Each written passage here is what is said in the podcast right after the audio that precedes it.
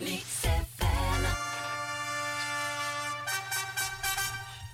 en bulle.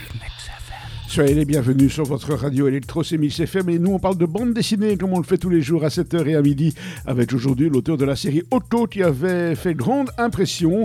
Il s'est lancé dans un nouveau projet d'une belle ampleur avec Le Serpent et la Lance dont le deuxième tome Maison Vide est paru aux éditions Delcourt et c'est une nouvelle réussite. Nous sommes cette fois au pays des Aztèques, une étrange affaire surtout la cité de Technotitian. Des jeunes filles sont retrouvées momifiées pour élucider cette énigme morbide.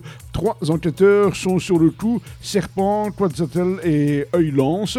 Ils se connaissent depuis longtemps mais ne s'apprécient pas nécessairement.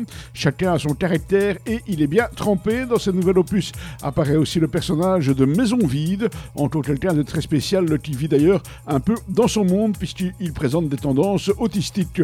De son côté, Œil, euh, Inas n'est pas en reste quand il s'agit d'introspection. Il est persuadé que les réponses se trouvent dans son passé. Il multiplie dès lors les séances de méditation qui le plongent dans un état léthargique et le font s'immerger dans ses souvenirs.